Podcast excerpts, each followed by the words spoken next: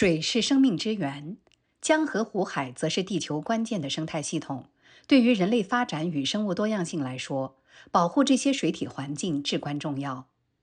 在中国，素有“母亲河”之称的长江，就正在得到持续的保护修复。而代表性物种长江江豚的种群数量变化，无疑是长江生态环境的晴雨表。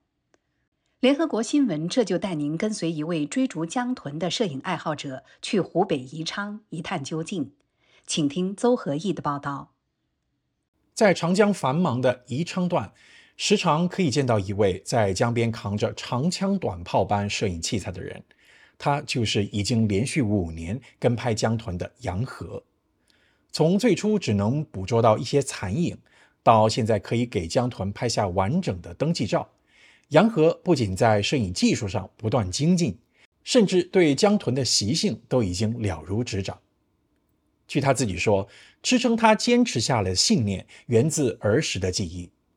作为土生土长的宜昌人，他在长江边长大，在江中游泳、捞鱼、摸虾、打水仗、追江豚，是他难以忘怀的童年回忆。老人为了防止我们下河去游泳，就告诉我们：你千万不要偷了事呀。那个江主子会气人的，从那以后根本都不敢下水呀，这是我记忆最深的。江豚曾广泛分布于长江中下游干流以及与之相通的洞庭湖和鄱阳湖，但后来因为长期受到高强度人类活动和水污染的影响，其种群数量从八十年代开始快速衰减，逐渐难觅踪迹。二零一二年。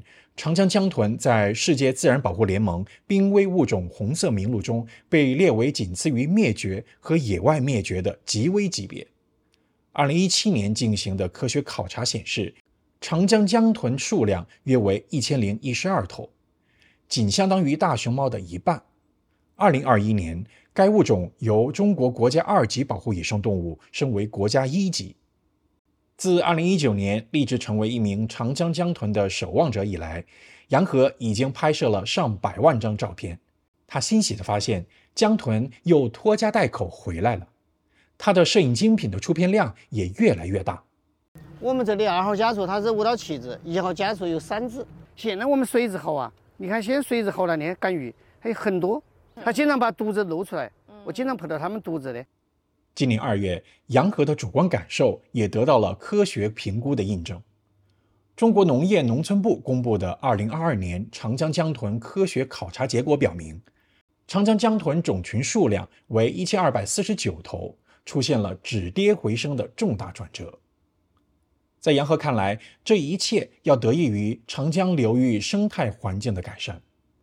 沿江的化工厂不见了，岸边护坡平整了。江边的荒地变成了滨江公园，江水变清，就连来往迁徙的鸟群和野鸭也停下脚步，在此筑巢安家。而这样的转变，正是从实施长江大保护行动开始的。二零一八年十二月，中国生态环境部与发展改革委联合印发《长江保护修复攻坚战行动计划》。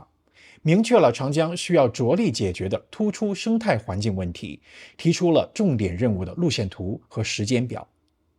此外，二零二零年一月一号起，长江流域的三百三十二个自然保护区和水产种质资源保护区全面禁止生产性捕捞。二零二一年一月一号起，长江流域重点水域十年禁渔全面启动。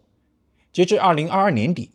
长江流域已建立保护长江江豚相关的自然保护区十三处，覆盖了百分之四十长江江豚的分布水域，保护近百分之八十的种群。我这一步把渔船全部搞上岸，渔民退步上岸，然后渔民转变了身份，加入了巡逻队。从这个时候开始，才慢慢的江人才来。最令杨和感到欣慰的是，现在江豚和人越来越亲近。在人来人往的滨江公园，也能看见江豚的身影。不过，在航运繁忙的宜昌江段，越发活跃的江豚也面临着一定的风险。去年正月间，杨河就偶然经历了一次危急事件。时间回到二零二二年二月九号，照常在江边拍摄的杨河，从镜头里发现了一只不断挣扎的江豚，把镜头推上去一看。他才发现江豚的尾部被绳子缠住，绳子的另一头还拴着两个塑料瓶。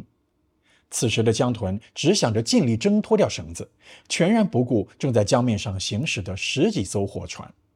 在这危急时刻，杨和拨打了渔政部门的电话。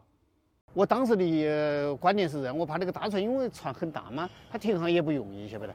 我说你要他们加强瞭望，怕把那个江豚呐，搞搞他搅进去了。我当时是怕他，因为他正在这里，怕他把脚螺旋桨把他带进去的。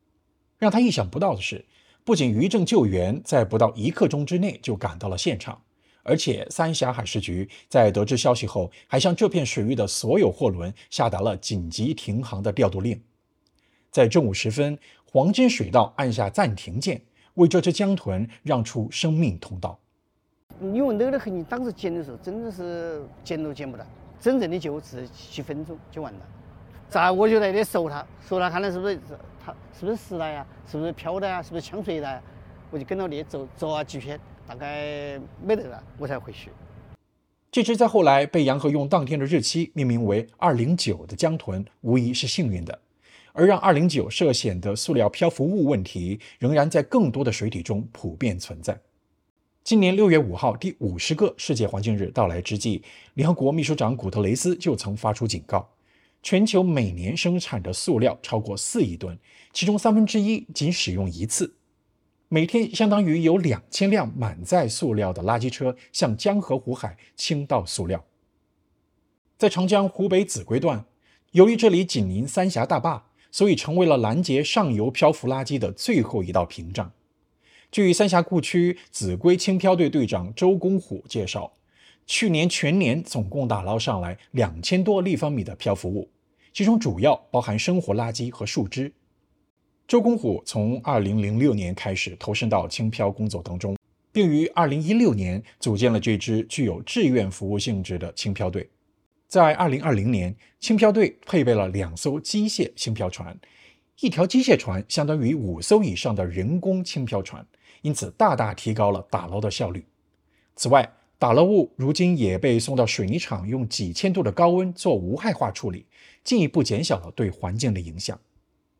不过，让周公虎感受最深的是，与之前动辄每年打捞上万立方米漂浮物相比，最近几年的漂浮物数量明显减少。